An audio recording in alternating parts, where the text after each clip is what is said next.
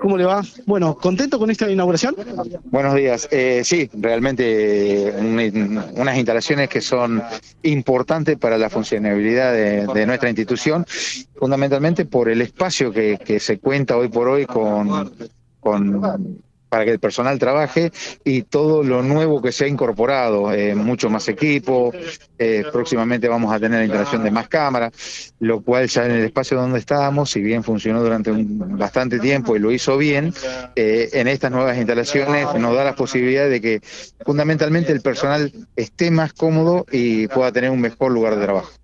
¿Cuál es el trabajo que hace el personal, el policía que se sienta acá eh, y la capacitación que tiene que tener? Yo te decía, no es fácil ver tantas cámaras y, ubicarse dónde está eh, geográficamente, poder hacer las persecuciones, identificar rápidamente a las personas. No, no, por, supuesto que no. Mm, normalmente el personal que está en ese concha es personal que tiene cierta antigüedad dentro de la institución, conoce muy bien la ciudad de General Pico, sabe dónde están ubicadas estratégicamente cada una de las cámaras y el estar en forma permanentemente con eso nos da la posibilidad de que eh, al observar alguna circunstancia eh, que no corresponda dentro de la vía pública, da automáticamente un conocimiento al operador de radio, el operador de radio a la dependencia, que son los móviles que se acercan.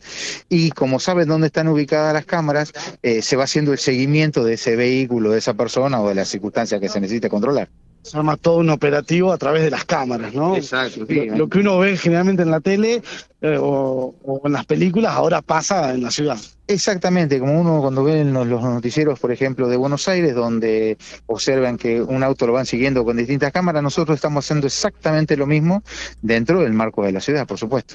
Muchas gracias. No, por favor.